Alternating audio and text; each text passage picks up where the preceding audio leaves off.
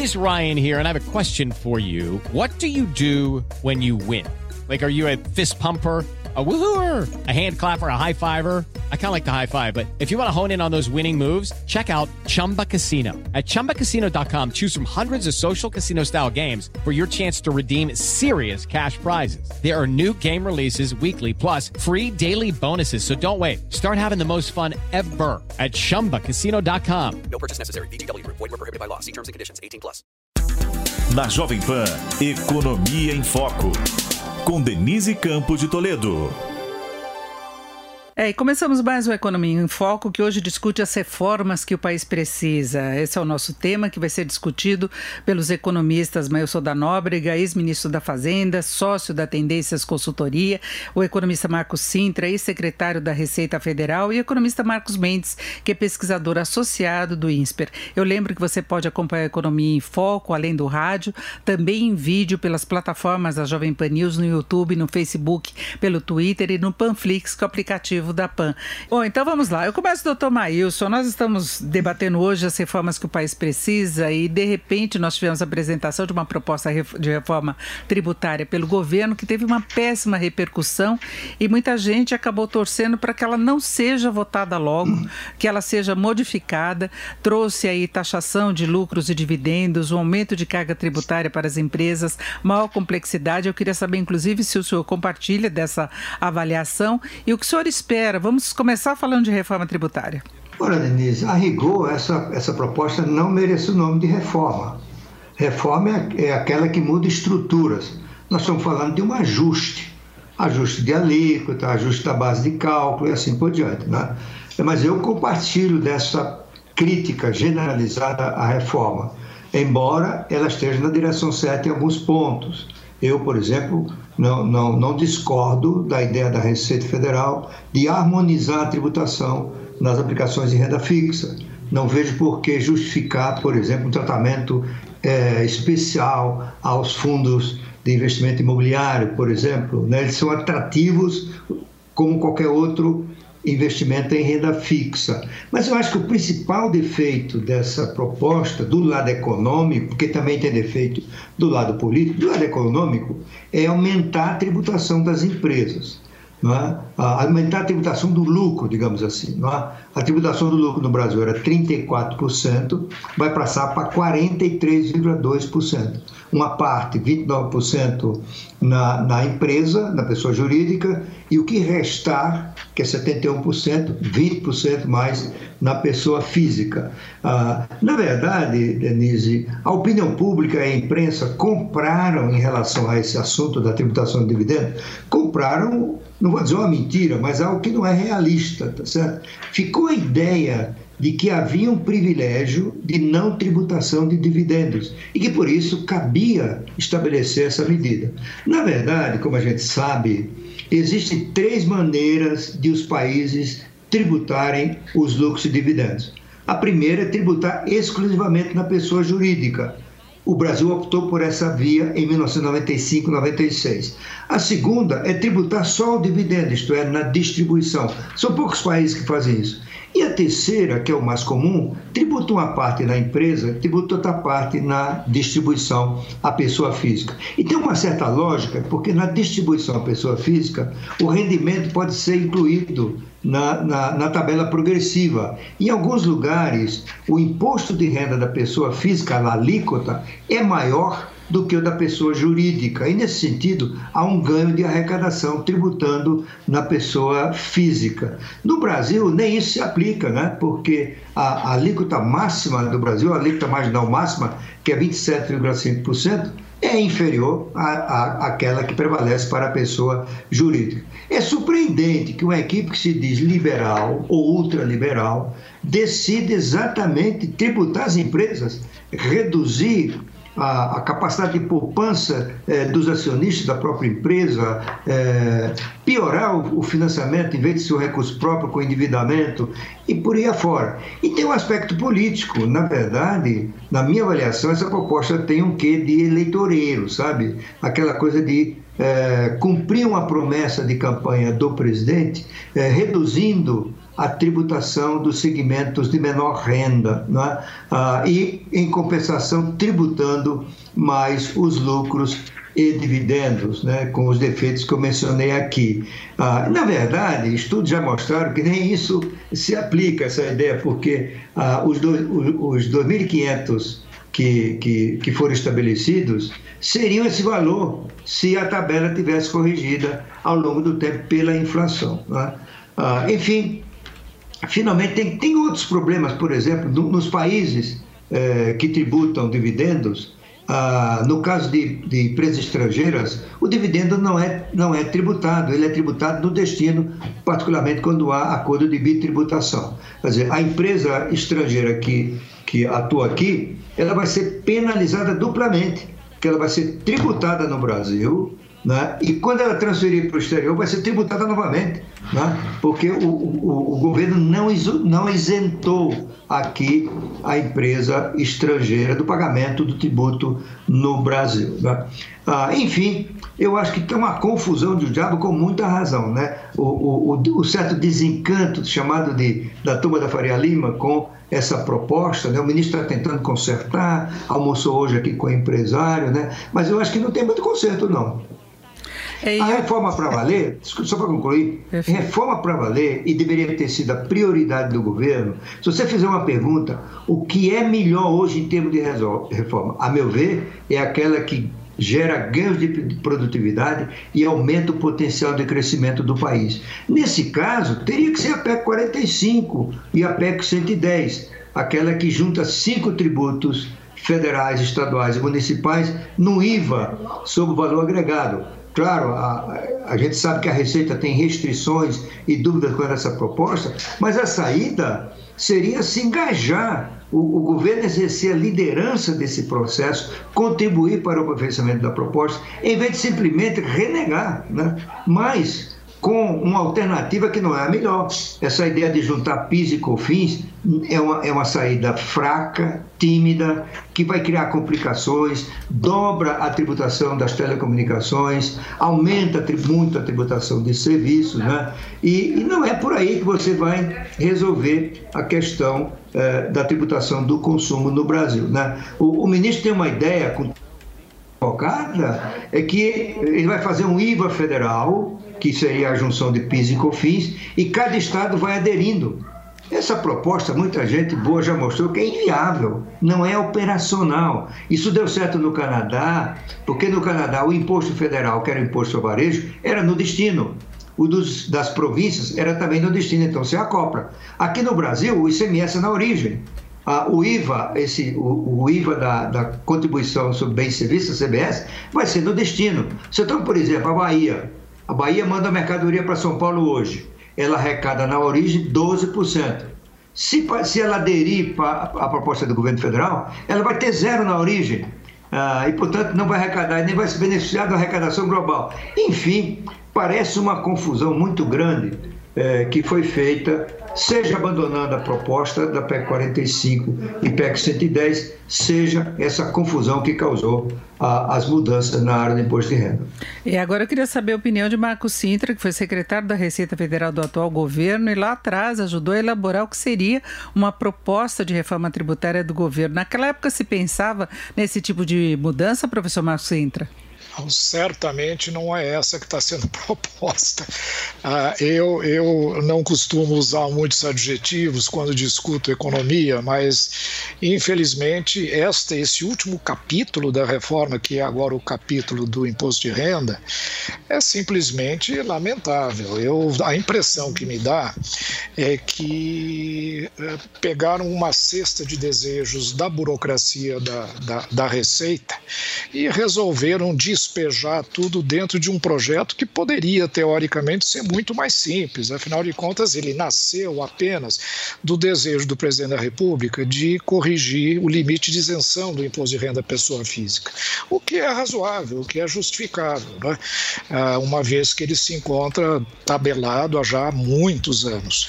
Agora, subitamente, despejaram dentro desse projeto uma série de outros itens, alguns relacionados, alguns corretos, O ministro mencionou, por exemplo, a unificação das alíquotas, está correto isso. Ah, também a questão da, da regulamentação do ágil. Né? O ágil é, um, é uma questão que tem dado um enorme contencioso e tem sido usado no planejamento tributário de empresas. Está correto também. Agora, o resto é uma confusão generalizada, porque a grande pergunta que eu faço é o seguinte: o que é que se pretende com este projeto? Qual é o objetivo? Uma consideração que eu faria, Denise, é o seguinte: eu acho que o imposto de renda no Brasil é o último tributo que mereceria ser melhorado, reformado, aprimorado. Ele é razoavelmente simples, ele é eficiente, ele tem arrecadado muito bem ao longo dos últimos anos, ele não é burocratizado. Ah, se alguém quiser ver um sistema tributário complicado, vai pegar o norte-americano ou vai pegar o europeu, aí vão ver o que é efetivamente complicação.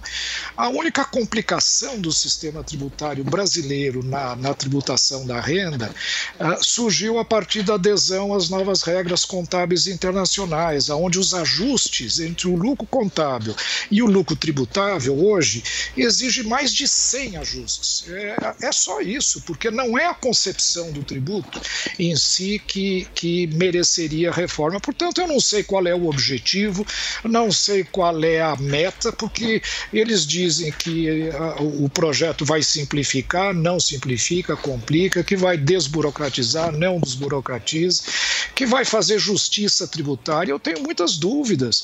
O ex-secretário Everardo Maciel fez um cálculo de qual é o ganho que a faixa de R$ 2.500 mensais uh, teria com esse projeto, ou seja, o que é que essas faixas vão deixar de pagar a partir desta, desta da aprovação desse projeto é uma quantia irrisória, dá sete reais por mês, é o que está sendo concedido a essas faixas. E pior do que isso, o custo disso, uma vez que quando você mexe na alíquota, na faixa de isenção, ela repercute em toda a cadeia, porque é em cascata, né?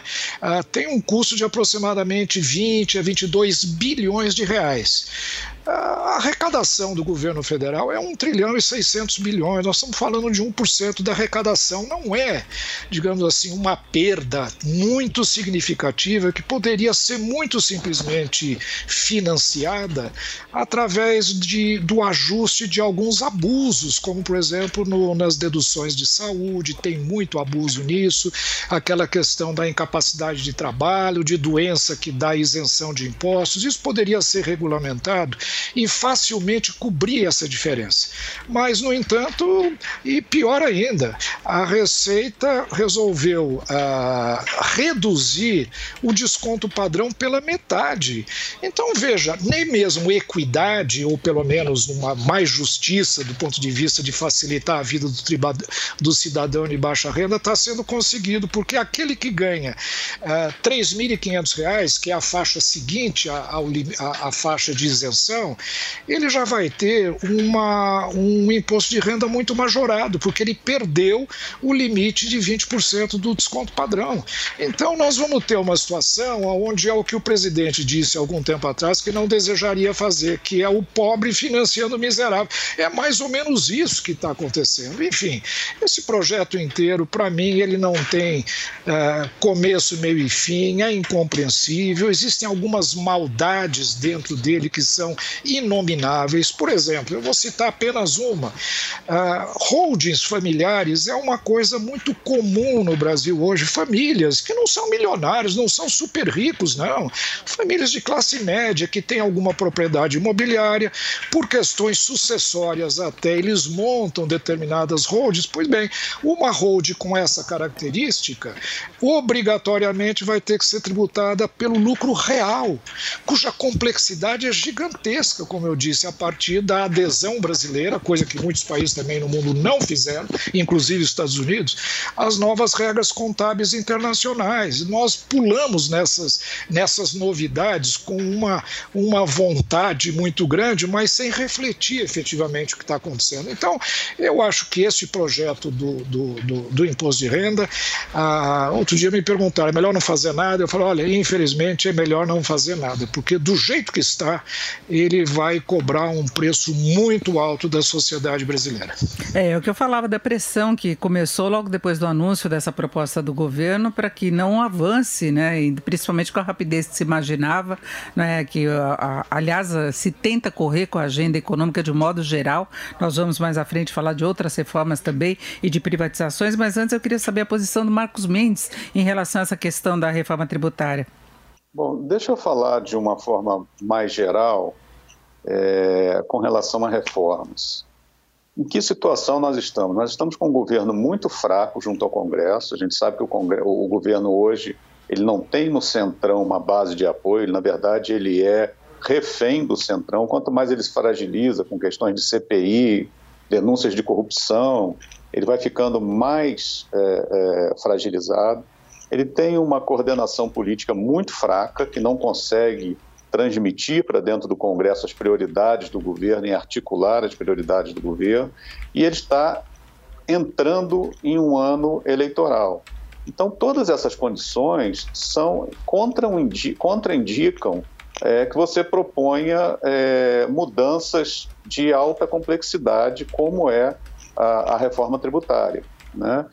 É, o risco que nós corremos é de aprovar alguma coisa que vai gerar uma série de distorções. A gente não sabe, a gente sabe como a reforma entra, mas não sabe como ela sai. Uh, e uma vez aprovada, essas distorções ficam por muito tempo. Então, por exemplo, nós temos hoje problemas é, é, na nossa legislação que foram criadas lá em 2008, 2009, por iniciativas do, uh, do governo anterior, como, por exemplo, é, medidas de desoneração da folha, benefícios tributários, benefícios é, financeiros a, a, empresas que não se consegue revogar. Porque uma vez que você cria um benefício, você gera um, um grupo de pressão para defender aquele benefício e, e, ele praticamente se eterniza, porque fica muito difícil tirar. Vou dar o um exemplo agora. Pela segunda vez se tentou revogar é, o benefício fiscal da indústria química, que foi feito para uma empresa exclusivamente praticamente só a Braskem se beneficia desse, uh, uh, desse incentivo fiscal. E é impossível tirar, porque é uma mobilização enorme uh, e, pela segunda vez a, Associação da Indústria Química conseguiu derrubar a, a retirada desse benefício. A mesma coisa com refrigerantes da Zona Franca de Manaus e uma série de outros benefícios. Então, você entrar com proposta de reforma em véspera eleitoral, um governo enfraquecido e um governo que pretende concorrer à reeleição, não pode dar boa coisa. É, por que que, ao invés de continuar o debate do imposto sobre consumo, PEC 45, PEC 100, é, ou a proposta do governo de é, fazer alguma coisa mais restrita, é, do, do, uh, reformando o PIS-COFINS, por que que se mudou de uma hora para outra para essa pauta de imposto de renda? Muito simples, é uma questão eleitoral. O presidente da República deu uma ordem de que é preciso reajustar a tabela do imposto de renda. E aí, para financiar esse reajuste da tabela do imposto de renda, que tem um custo muito alto em termos de perda de arrecadação, veio a reboque todas as outras propostas. Então, vamos para os dividendos, então vamos é, é, ajustar a alíquota é, nas aplicações financeiras, etc. Então, você não está fazendo uma proposta de racionalização do sistema tributário que vai aumentar a produtividade da economia, eh, vai facilitar o pagamento de impostos, vai tornar a, tributação mais equitativa. Você está é, fazendo o cachorro balançar, o rabo balançar o cachorro. Né? Você decidiu que vai reajustar a tabela do imposto de renda, e aí as outras coisas vêm atrás para financiar, você fica tentando uh, encontrar medidas que financiem isso. O custo da, do reajuste da, da, da, tabela é muito alto. E aí eu discordo um pouco, acho que o professor Sintra falou que é alguma coisa justa, que não corrige há muito tempo. O problema é que a nossa tabela, a, a faixa de isenção uh, de imposto de renda no Brasil é muito alta, comparada com a renda média do país. O número de contribuintes de imposto de renda no Brasil é muito baixo. Você vai diminuir ainda mais uh, uh, uh, o quantitativo de pessoas que efetivamente contribuem no imposto de renda. Seria muito mais lógico reduzir deduções de saúde, reduzir deduções de idoso, reduzir deduções é, de dependentes e etc. Né? Mas aí você mais uma vez cai na questão eleitoral, porque o que o presidente da República está querendo é, é, mirar é o eleitorado de classe média que paga imposto de renda. Na verdade, a gente chama classe média, mas no Brasil, quem paga imposto de renda está entre os 20% de maior renda do país, né? porque a nossa distribuição de renda é muito desigual. Então, mesmo quem está entre os 20% mais ricos, entre aspas, do país, pode é, ser uma pessoa de classe média, remediada, é, mas abaixo dele tem 80% da população que é muito mais pobre, muito mais carente e não está e vai acabar, de certa forma, pagando a conta disso aí, seja por menor serviço público, seja por aumento de tributação indireta. Agora, Tomailson, como é que o senhor vê o encaminhamento da agenda econômica de modo geral? É, em particular, tem essas questões que nós falamos em relação à reforma tributária, a tem uma certa expectativa aí de que o governo acabe, uh, diante desse enfraquecimento que até o Marco citou, aumentando outros gastos, não é? Tem esse tom mais populista da reforma tributária também, mas teve prorrogação de auxílio emergencial, se fala em reformulação do Bolsa Família, e, e, e na prática a gente tem visto algumas pesquisas que mostram uma, uma perda de apoio do presidente Bolsonaro ou aumento da avaliação negativa. O senhor tem essa preocupação também? Ora, diz, claro que tem, mas antes de eu, de eu comentar, deixa, eu tenho um ponto que eu esqueci de mencionar na minha alocução inicial sobre a reforma do imposto de renda. É uma coisa que eu acho que o, o Marco Cinta não deixaria passar, que é essa história aqui é, diz o seguinte: se o, o lucro vier de, de, pequenas empresas até 20 mil reais, não paga imposto sobre esse lucro. Isso aí é, uma, é, é, um, é um equívoco monumental, né? porque o fluxo de renda para o indivíduo é, é, é que é objeto da tributação, a base da tributação. Então você vai ter, se o seu fluxo de renda vem de pequena empresa, não paga. Se vier de grande empresa, paga. Ah, se, se, você não, não recebe de uma pequena empresa, paga, outro que está ao seu lado recebeu de empresa, pequena empresa, não paga, você cria uma, uma, uma, uma, um problema de equidade, que isso vai cair facilmente no, no, no judiciário, né? Fecho parênteses. Olha, em primeiro lugar, a gente já aprendeu aqui no Brasil, isso é comum em outros países, que em período pré-eleitoral, reformas andam muito pouco. Além disso, de um presidente cujo capital político se esvai, é, de maneira até alarmante para ele, né? tanto assim que ele está se desequilibrando, a popularidade caindo, ele não tem uma base formal majoritária no Congresso, então a tendência é essas propostas não saírem, ou se saírem, serem muito degradadas ou até pioradas, como aconteceu no caso da privatização da, da Eletrobras. Foram tantos os jabutis que se criaram para atender interesses paroquiais, regionais, né? que teria sido melhor deixar a privatização da, da Telebrás lá para frente. Eu acho que não vale ter pago o preço dessas distorções para poder dizer que privatizou uma grande empresa. Né? E, e, se você vê a reforma administrativa, o lobby dos funcionários públicos é muito poderoso e ele pode se contrapor aos objetivos do governo federal se o governo federal não tiver uma base coesa, majoritária e fiel. Né? A mesma coisa com outras reformas.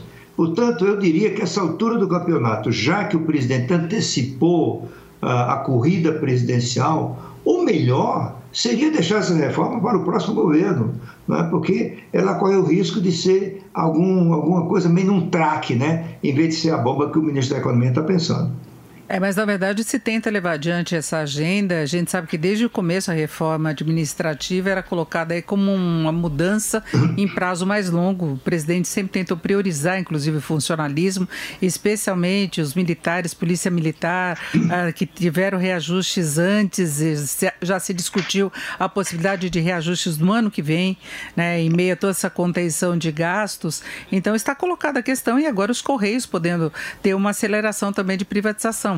Olha, Denise, a, a rigor, né, as propostas já estão saindo degradadas do presidente. Não é? Essa reforma administrativa ela é uma reforma tímida porque ela se aplica apenas ao Poder Executivo Federal, não inclui o Congresso, não inclui o Judiciário, não inclui estados, não contribui, não inclui municípios. E a gente viu que é preciso juntar tudo isso. Né? Ah, e é possível fazer sim a reforma. A gente viu o caso do governador do Rio Grande do Sul, o governador Eduardo Leite, ele conseguiu uma reforma é, previdenciária lá e acabou certos privilégios. Acabou, inclusive, uh, a ideia de que, ou a, a, a, norma no Rio Grande do Sul, incrível norma, que para privatizar o estatal tinha que fazer um plebiscito. Ele conseguiu de, derrubar isso. Portanto, o governo podia ter feito uma, uma reforma ambiciosa, eh, com efeitos de longo prazo fundamentais para melhorar a qualidade do serviço eh, prestado à população. Aqui a Colar tem um ganho fiscal importante mas não, ele optou por um processo tacanha, pequeno. Né? É, existe até uma, uma, um grupo no Congresso é, que tende, tende, vai tentar ampliar isso. Mas, em resumo, deixa-me repetir: eu acho que essa altura do campeonato, o melhor era deixar isso para o próximo governo. Bom, Marco Sintra foi citado, eu queria saber o que acha dessa diferenciação que também veio na proposta de reforma tributária e alguma observação a mais em relação ao que estávamos falando? Olha, tenho tanta coisa a falar que nós passaríamos aqui o dia inteiro falando do, dos problemas, ah, particularmente desse último, desta última fatia. Né? Como disse o, o Maílson muito bem, isso não é reforma. A reforma tem que ser o conjunto, o sistema tributário. Esse fatiamento, ele, ele não só faz por etapas, porque se tivéssemos um plano geral e ele sendo executado por etapas, é normal. Agora, simplesmente fatiar, simplesmente fazer reformas pontuais sem coerência, é um grande problema. Não é? Eu aponto, por exemplo, algumas questões. O, o ministro vem falando que ele quer tributar de qualquer jeito o super rico. É? E com isso ele limita a 20 mil reais a distribu distribuição mensal de lucros da empresa. Então vamos pegar, por exemplo, um Banco Itaú. Ah, as famílias acionistas do Banco Itaú, elas devem ter o quê? 15 a 20% do capital do Grupo Itaú, 80% é meio milhão de famílias espalhadas no país, com todas as faixas de renda que vão passar a ser tributadas em 20% na distribuição desse dividendo. Não tem sentido, principalmente se nós lembrarmos que há pouco tempo atrás houve uma grande campanha para que os trabalhadores brasileiros uh, transformassem os seus saldos da FGTS em ações da Petrobras, não vão poder receber dividendos quer dizer, é, é uma coisa que não tem pé nem cabeça, realmente ela não tem uma, ela não se conjuga bem. Agora, me parece que a pauta de reformas no Brasil, ela agora tá, já passou o tempo, né? Qualquer reforma, principalmente as grandes reformas, elas têm que ser feitas no começo de uma gestão, quando ainda existe uma certa credibilidade política, o governo não sofreu o desgaste natural de uma gestão. Agora nós estamos no meio do terceiro ano de uma administração que só fala e vem falando em sucessão desde o primeiro ano. Então é muito difícil. Pautas, por exemplo, como a reforma administrativa, e muitos dizem que ela deve vir, no mínimo, paralelamente à tributária, se não antecipando a tributária. Agora, hoje é que o presidente Arthur Lira abriu ah, prazo para apresentação de emendas a projeto de, de da, da, reforma administrativa. Então, eu, eu temo que nós não vamos caminhar com a pauta de reforma. Foi um período que tivemos algumas vitórias, não tem dúvida alguma. A da Previdência foi feita, ainda que já tivesse vindo trabalhada do governo anterior com bastante intensidade, mas tivemos um pequeno avanço.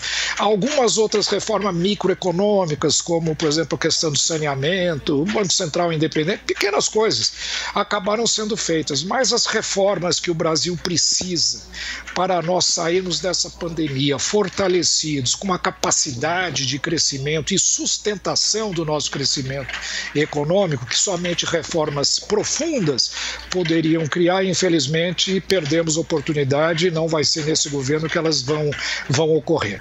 E vamos seguir conversando aqui com os nossos convidados, Mailson da Nóbrega, ex-ministro da Fazenda, sócio-diretor da Tendências Consultoria, o Marco Sintra, ex-secretário da Receita Federal, professor da FGV, economista Marcos Mendes, pesquisador associado do INSPER. E eu retomo a conversa agora com o Marcos Mendes. Marcos, antes do, do intervalo, o professor Marcos Sintra estava falando de reformas, de algumas coisas que se conseguiu avançar, como a reforma da Previdência. Aliás, muita gente comenta exatamente isso, que se falava que a reforma da Previdência Previdência traria grandes perspectivas aí de melhora da evolução das finanças públicas. Depois nós tivemos a questão do, do, do marco regulatório do saneamento, avanços no do gás, se falando muito em ampliação dos investimentos e o país ainda aguarda uma ampliação efetiva dos investimentos e nós temos visto algumas iniciativas do próprio Congresso no, no sentido uh, uh, de atender a, algumas expectativas que se tem da população, como a limitação dos grandes, dos super salários.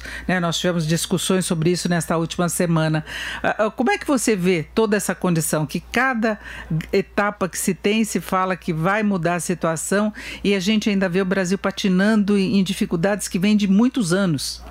Bom, é, Denise, em primeiro lugar, é, é, importante ver que nós temos um consenso entre os três aqui, de que não é mais momento de, de fazer reformas.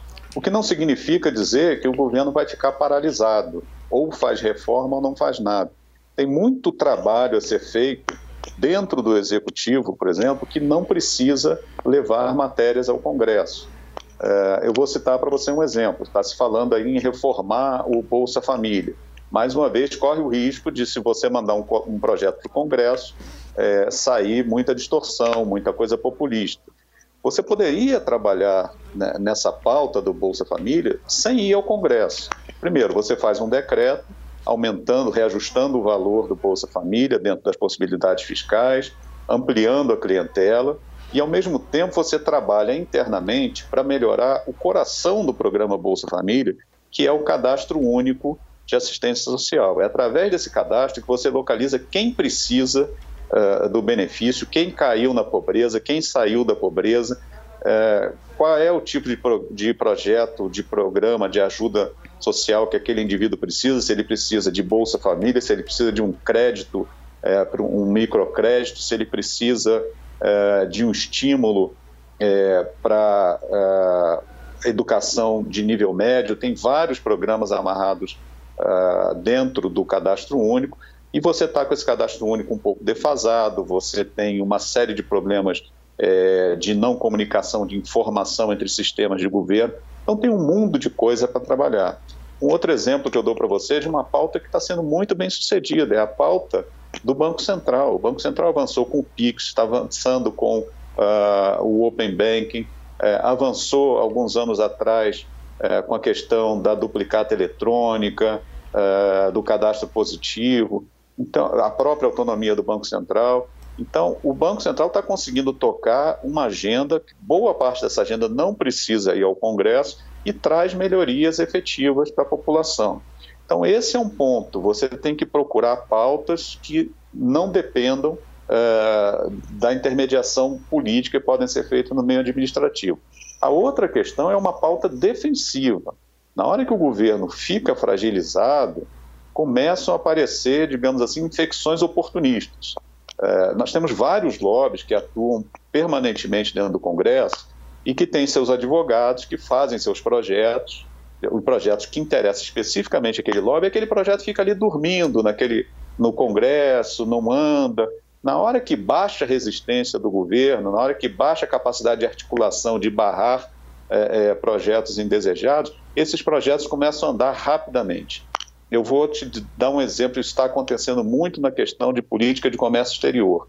Tem pelo menos quatro iniciativas bancadas por associações de empresas que querem proteção aos seus mercados, é, que são altamente danosos para o interesse público, para a produtividade da economia, que estão avançando de forma acelerada no Congresso e sem que o governo tenha capacidade de brecar esses projetos. Né? Então, temos duas diretrizes: trabalhar no que não precisa passar pelo Congresso e trabalhar fortemente na pauta defensiva, tanto barrando projetos indesejados no Congresso, quanto olhando a pauta no Judiciário. Tem muita judicialização que gera custos altíssimos é, consomem recursos do Tesouro é, por conta de ações que são perdidas no Judiciário. Então, tem que fortalecer a defesa da União em termos de riscos fiscais.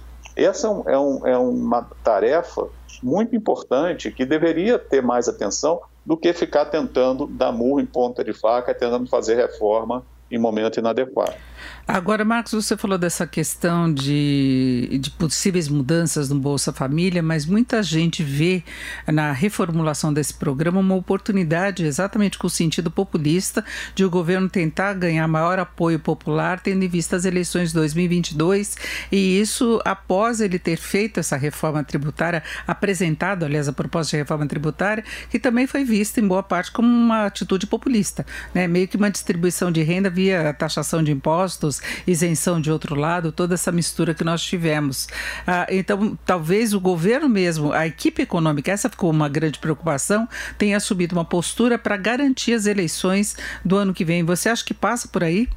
Olha, eu acho que existem determinações do presidente da República que eles têm que entender e eles ficam tentando limitar, dizendo: presidente, existe o teto de gastos. Se você quer dar mais Bolsa Família, você vai ter que dar menos reajuste ao funcionalismo. Você também está querendo dar reajuste ao funcionalismo. Então, a equipe econômica tenta é, argumentar internamente dentro do governo o que, é possível dentro da, da, restrição orçamentária. Agora, nem sempre a equipe econômica é vencedora. Nesse projeto da, uh, do imposto de renda, por exemplo, claramente o objetivo principal é atender a demanda eleitoral do presidente de reajustar a tabela do imposto de renda. Deixa eu voltar, eu acabei não respondendo a sua pergunta, né? Você diz, ah, diziam que a reforma da Previdência ia ser a salvação da lavoura, provou-se a reforma da Previdência e nada. Diziam que uh, a reforma do crédito ia ser a salvação da lavoura e nada. Na verdade, não existe bala de prata, né? É, a reforma da Previdência melhorou muito as condições fiscais. Se a gente tivesse entrado na pandemia sem uma reforma da Previdência, a gente ia estar muito pior agora. Você olha, é, houve também um progresso muito grande em termos de limitação de despesa com políticas é, sociais de alto custo, simplesmente porque o salário mínimo, que vinha crescendo muito acima da inflação, parou de crescer acima da inflação. Você também segurou a folha do funcionalismo é, por quase três anos. Então, isso é, não aparece no dia a dia, não é nenhuma revolução, mas se não tivesse ocorrido, a nossa situação ia, ser, ia estar muito pior. Agora, o, o, o efeito concreto de medidas tem que ser medido é, por políticas de avaliação, é, estudos de avaliação de políticas públicas, muitos deles já estão sendo feitos no governo. Então, se você, por exemplo, for mensurar o efeito é, da aprovação do cadastro positivo de crédito sobre o custo do crédito e o acesso ao crédito das pessoas que antes não tinham crédito, muito provavelmente você vai ver que você andou na direção correta e que você melhorou o acesso ao crédito. Né? Uh, o espaço que você está dando de entrada no sistema financeiro uh, para pessoas que nunca fizeram isso por meio da facilidade do pagamento do PIX é uma coisa extraordinária. Então, são pequenas peças que você vai colocando. Nós temos muitas coisas para melhorar no país. É, e, ao fim e ao cabo, a maior taxa de crescimento econômico você só vai ter quando a gente vê um crescimento de produtividade maior. E não é fácil fazer isso, porque você tem que desconstruir uma série de coisas erradas que foram feitas no passado, que tem inércia, que é difícil desmontar, como excesso de benefícios tributários, fiscais e financeiros, como um sistema público educacional que custa muito caro e gera muito pouco retorno em termos de aumento da capacidade é, intelectual e, e de conhecimento de habilidades é, intelectuais dos trabalhadores para que tenham uma atuação mais produtiva. Então, é uma construção que não é de um governo, de dois governos, é uma construção de longo prazo e que muitas vezes anda para trás por conta de imediatismos que acham que vão produzir crescimento econômico é, chinês de uma hora para outra. Foi isso que se tentou fazer uh, entre, por exemplo, 2008 e 2014, e a gente deu com água. A construção de, uma, de um país mais produtivo e com maior capacidade de crescimento é um quebra-cabeça de 500 peças, não é alguma coisa que você faz com, com é, dois projetos de lei. Permita agora, professor Marco Sintra, aproveitando que o senhor esteve lá no governo, como é que se conciliava as iniciativas ah, liberais, né, a política econômica liberal que foi defendida por Paulo Guedes desde a época da campanha, com um certo conservadorismo, com a proposição que o presidente Bolsonaro sempre teve a determinadas reformas, o funcionalismo, privatizações e mesmo no campo tributário, né? Participei desse governo numa fase politicamente muito diferente da atual. Né?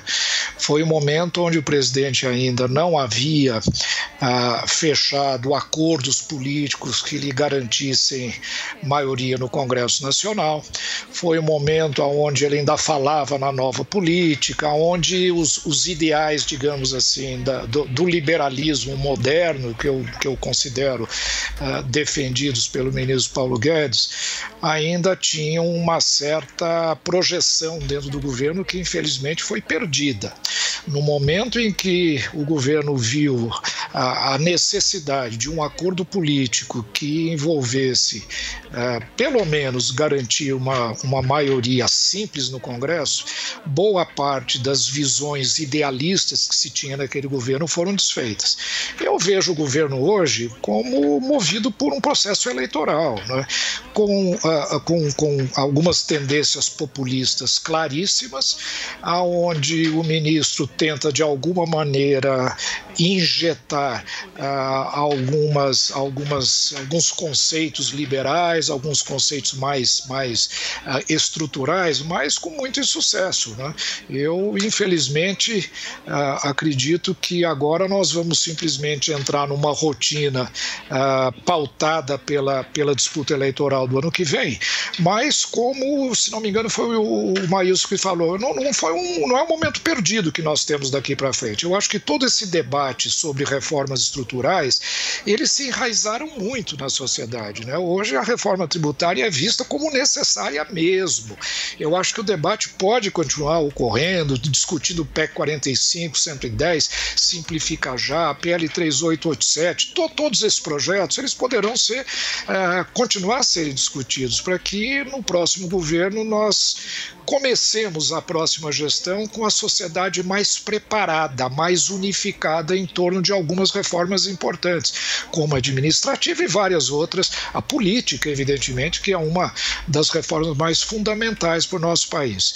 Então eu vejo é, é, esse final de gestão como a, continuidade de ou como o início né, é, de um processo eleitoral que foi iniciado bastante tempo atrás e jamais deixou de estar presente na pauta econômica, inclusive.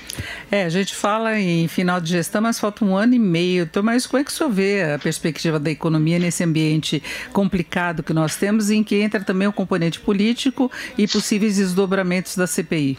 Infelizmente, a economia tende a melhorar nos próximos meses. Né? A vacinação está andando, começou a ter um ritmo cada vez melhor. Ah, os resultados estão vindo aí, reduz o número de mortes, reduz o número de casos, isso amplia as condições para liberalizar a economia, e isso vai beneficiar particularmente o setor de serviços, é? que depende de aglomerações, depende de contato pessoal, o caso do turismo, eh, do, dos cuidados com a saúde e assim por diante. Né? E com a vantagem, desculpa, com a vantagem que na área de serviços vai aumentar a, a, o emprego das, das pessoas de menor qualificação profissional. Né? Ah, claro, nós não vamos ter a continuidade disso na dimensão deste ano em 2022, né? É, os números estão variando, uma recuperação do PIB da ordem de 4,5% a 5%, tem gente até muito otimista falando em 6%, mas essa é uma recuperação que, como os economistas chamam, de, de natureza cíclica, né? que ela vai acontecer pela ocupação da capacidade ociosa e da disponibilidade de mão de obra. A partir do próximo ano, a economia cai naquele remerrão é, de baixa produtividade, baixo potencial de crescimento. Eu não vejo ninguém prevendo a economia em 2022 crescendo mais que 2%. 2,5%. Né? Mesmo assim, eu acho que vai ser é, um, um, um ambiente muito melhor do que foi durante a pandemia. Agora, também o senhor sabe que o desempenho da economia tem impacto no, no, no, que se pode esperar em termos de apoio político, não é? E o senhor desenhou aí um, um, um cenário de crescimento da economia, que aliás chegou até a surpreender no começo do ano, é importante a gente ressaltar isso. O ministro Paulo Guedes já voltou a falar em recuperação em V da economia brasileira, mas o ambiente no ano que vem pode estar mais favorável do ponto de vista econômico, junto com a melhoria do controle da pandemia. Isso não daria para o governo uma certa elasticidade, se pode falar falar assim, em termos de avanço da agenda no Congresso? Olha, Denise, eu acho que o, ministro Paulo Guedes ele faz às vezes de um animador de auditório. Né? Ele acha que tem o dom de animar a economia falando a determinados públicos. Né? E ele, ele, ele exagera muitas vezes, ele está dizendo que o Brasil vai surpreender o mundo. Eu acho que não vai. Né? Depois de passar essa recuperação cíclica, o Brasil volta aquele grupo de fracassados. É, de países que caíram na armadilha da renda média. Vamos ter um, um crescimento medíocre. Né?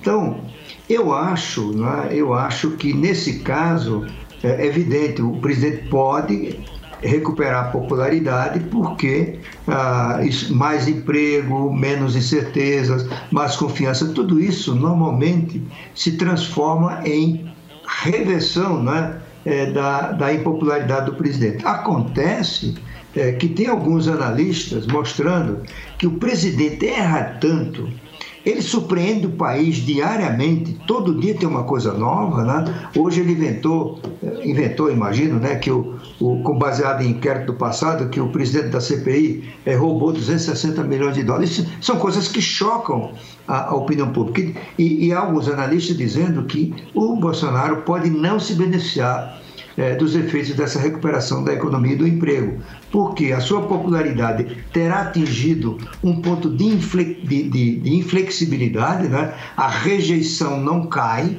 e a rejeição é o principal determinante de uma vitória eleitoral, e isso cristaliza, digamos, congela é, uma situação de impopularidade que não vai, portanto, é, beneficiá-lo com a recuperação da economia. E aí eu acho que há, inclusive, o risco, ele corre o risco de não ir para o segundo turno. Né? E aí você tem toda aquela confusão que ele está se preparando para amar, que ele não vai aceitar o resultado. É... Eu não sei como é que ele vai fazer, porque não existe essa hipótese no Brasil. Né? Aliás, não existe isso em nenhum país democrático, nem nos Estados Unidos, né? que, que o presidente tinha, tinha maior força, aconteceu, né? O, o, Trump disse que tinha sido fraude, que ele foi roubado e acabou se convencendo e foi para o mar, é o lago lá, lá, lá, da Flórida, né? E está tentando voltar agora.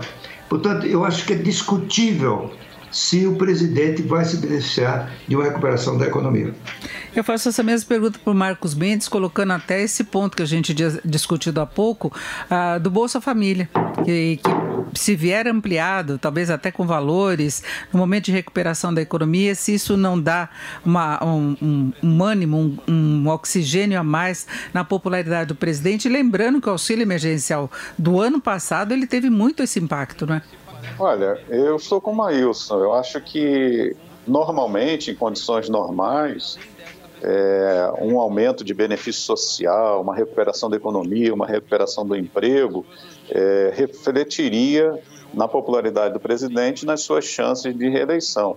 Acontece que nós não estamos em tempos normais, nós passamos por uma pandemia brutal, né, que ceifou é, uma quantidade enorme de vidas. A cada vida é, é, levada pela pandemia, você tem vários amigos, parentes, colegas de trabalho, vizinhos, que ficam impactados por aquela, é, por aquela perda e quando ligam a televisão, é, vem um presidente dizendo que não é coveiro e vamos parar de mimimi. Né? Então, assim, a, a, o desgosto das, das pessoas é, pelo pouco caso e, e, pela má condução e pela pela não sensibilidade política do presidente, faz com que ele crescentemente fique restrito ao seu grupo de apoiadores fiéis. Né? É, então, me parece que na situação excepcional que nós temos, não necessariamente a recuperação da economia, que eu concordo com o Maílson, é cíclica, é, vai nos colocar é, em 2022 de novo frente à nossa mediocridade, é, dessa vez pode ser que não é, é, colabore para ajudar o presidente na sua campanha eleitoral. É, e professor Marco Cinta, tem um problema que tem sido ressaltado muito, que é a recuperação meio desigual da economia, não é? Nós temos o desemprego ainda elevado, nós temos o aumento da pobreza, é, do desequilíbrio na distribuição de renda, então tem várias questões que ficam em aberto, mesmo que a economia tenha uma performance melhor, que o PIB tenha uma expansão é, talvez até de mais de 5% este ano. Olha, Denise, eu não tenho dúvida de que o diagnóstico, tanto que o Maílson e o Marcos fizeram, ah, é correto, eu concordo com isso. Eu não acredito que o presidente vá se beneficiar muito ah, de uma eventual recuperação da economia. Em primeiro lugar, por ser cíclica. E por ser cíclica, ela vai melhorar a rentabilidade das empresas, o resultado das empresas, mas o impacto no emprego, que é o que efetivamente poderia melhorar a visibilidade política do presidente, vai demorar um pouco mais para chegar. Ah, ainda mais numa fase eh, em que vivemos, onde o emprego, ainda mais numa população como a nossa, com baixo nível educacional, uh, despreparada uh, profissionalmente, tem muita dificuldade de uma retomada rápida na empregabilidade. Portanto, eu não vejo esses benefícios uh, favorecendo muito o presidente. É lógico, não é? a elite, digamos assim, a classe média está vendo uma recuperação da economia, mas essa, esse é um, um, um segmento do eleitorado que já se decepcionou muito com o presidente. Não não vai se convencer exclusivamente por uma reversão temporária das condições da economia a votar nele. Então, eu acho que o presidente, de fato, vai ter uma dificuldade muito grande, a economia vai melhorar, graças a Deus está melhorando já, se percebe isso, mas o problema é nós sustentarmos esse crescimento. Não adianta uma recuperação que depois acabe uh, se desfazendo face às condições uh, estruturais da economia ainda bastante carentes. credits Agora, se nós pensássemos aí em um tempo maior, em condição política, ah, em, em, tempo mesmo para se fazer as reformas que o país precisa, tomar isso. O que o senhor defenderia como prioridade hoje? Porque muita gente acredita que a reforma administrativa deveria vir na frente da reforma tributária para mais uma reforma administrativa que produzisse resultados mesmo, diminuindo o tamanho do Estado, racionalizando uma série de áreas aí do governo, uma reforma diferente. Outros acham que a reforma tributária, pelo peso que ela tem na atividade de modo geral, quais seriam as suas prioridades? Se a mediocridade, como diz o marco da economia brasileira, decorre do, do, da, da quase eliminação dos ganhos de produtividade, a prioridade devia ser com reformas que aumentem a produtividade. E não há dúvida nenhuma a reforma que contribuirá para aumentar a produtividade no curto e médio prazos será a reforma tributária. Eu começaria por ela. Eu me dedicaria a, de, de, com todo o peso político que ainda resta ao governo nessa reforma. Infelizmente, isso morreu. Primeiro, porque o presidente da Câmara matou a, a, a comissão de reforma tributária ao considerar que ela, ela devia ser desfeita, até porque ela não tinha nem, nem objeto para trabalhar. Não é? é? A reforma não renasceu no Senado, como se esperava. Então, a reforma tributária digna desse nome, capaz de gerar produtividade, morreu no atual período de governo. Então tem que ser do próximo. E eu acho que o próximo teria que começar com a reforma tributária, é, orientando a área econômica do governo a liderar o processo e não ficar a reboque dos estados e municípios e do próprio Congresso. Né? O, o, o, o Marco sabe disso, o Marco Sintra, é, a, a, o, o Ministério da Economia, é, ele tem uma liderança natural por ter dentro dele no campo tributário a Receita Federal, não é composta de gente da melhor qualificação, experiência, os bancos de dados da Receita né, são fenomenais. Por que, que não se engajou? Porque não era do agrado do ministro da Fazenda e talvez por segmentos da Receita Federal. Mas não tenho dúvida, eu elegeria com prioridade a reforma tributária. Né? E, e, claro, todas as outras são importantes, a reforma administrativa é importante. Eu nem faria essa que está aí, como deixa eu repetir isso. A reforma administrativa tem que ser muito mais ampla. Ela tem que envolver todos os poderes e todas as esferas de governo. Perfeito. E o Marcos Mendes, eu queria saber também, fazer a mesma pergunta a você, quais seriam as prioridades dessa agenda ah, para uma reestruturação de fato da economia brasileira. Ah, eu gostaria de acrescentar alguns pontos. O Brasil tem tido uma dificuldade muito grande em ampliar investimentos, não é? e nós temos visto dificuldades também para a indústria alcançar um ritmo mais contínuo de recuperação e, e competitividade. Não é? A gente vê a, a indústria perdendo terreno para a agropecuária, que vai muito bem, né? que é um setor que vem em crescimento mesmo na, no pior momento da pandemia. Mas como é que se. Qual o desenho que você vê ou gostaria de ver para a economia brasileira? Bom, é, em termos de reformas, é, eu voltando àquele diagnóstico que, nós, que foi consensual aqui de que não é mais tempo deste governo fazer reforma, eu acho que este governo até 2022 tem que se preocupar em jogar na defesa. Tem um problema muito sério acontecendo no Congresso hoje que está sendo é, desprezado pelas pessoas, que é a tentativa de fazer uma reforma política totalmente inadequada, criar o, o chamado voto no distritão, é, e uma série de outras é, é, é, medidas que estão sendo tomadas lá, que inclusive desfazem uma boa reforma política que foi feita em 2017, que é a cláusula de barreira e a proibição é, de coligações e eleições proporcionais. Essas duas medidas vão diminuir o número de partidos no Congresso, vão aumentar a possibilidade de governabilidade, de montar uma coalizão governista majoritária e, portanto, facilitarão as reformas mais à frente.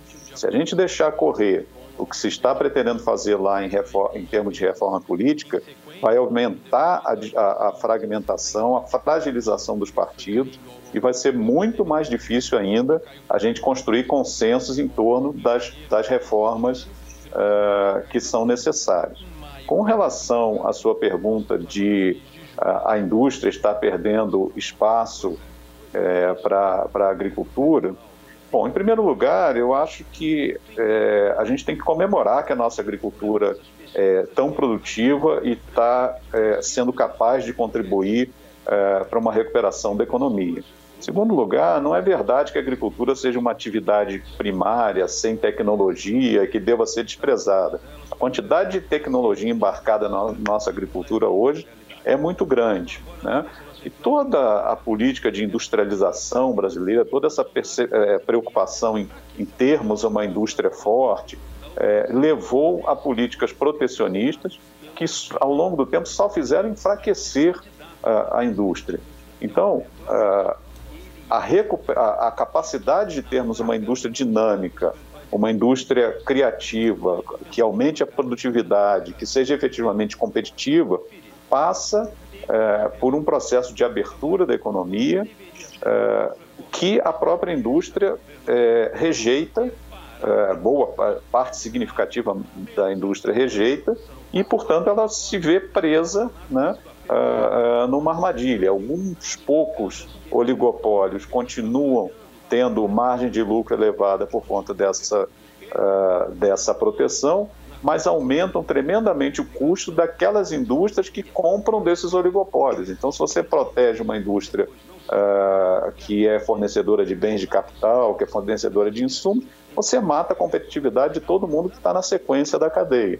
Então, a gente tem que repensar a forma uh, uh, de ter maior produtividade, maior competitividade da nossa indústria. Sempre falam da questão do custo Brasil, é, precisamos primeiro res, é, resolver o custo Brasil para depois fazermos uma abertura da economia. Isso, para mim, é uma tática protelatória, até porque boa parte do custo Brasil é compensado pela taxa de câmbio. À medida que é, você tem é, problemas no que eles chamam de da fábrica para fora, isso acaba se, se refletindo numa maior desvalorização do câmbio. O que a gente precisa é ter uma capacidade da nossa indústria se encaixar nas cadeias globais de valor e encontrar quais são os segmentos em que ela é produtiva. E o que se tentou fazer no Brasil até hoje foi produzir, é, proteger tudo, como se a gente pudesse é, produzir tudo no Brasil. O caso clássico é das plataformas de petróleo.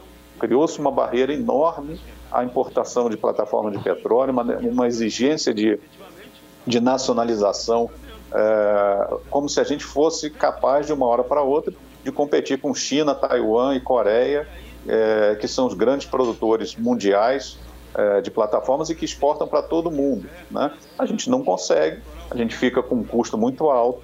Uh, a Petrobras tem que pagar 40% a mais por uma plataforma de petróleo, uh, e, e, isso tudo vai jogando custo na cadeia de produção. Né? Então, tem, é, faz parte desse conjunto de reforma uma estratégia de abertura da economia que viabilize uma indústria que seja competitiva é, e, e, defina quais são as áreas que nós vamos ser efetivamente competitivos e, e, e como nós vamos nos engajar na cadeia global de valores.